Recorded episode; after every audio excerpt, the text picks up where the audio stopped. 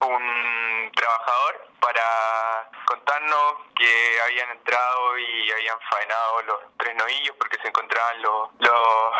los esqueletos nomás, digamos,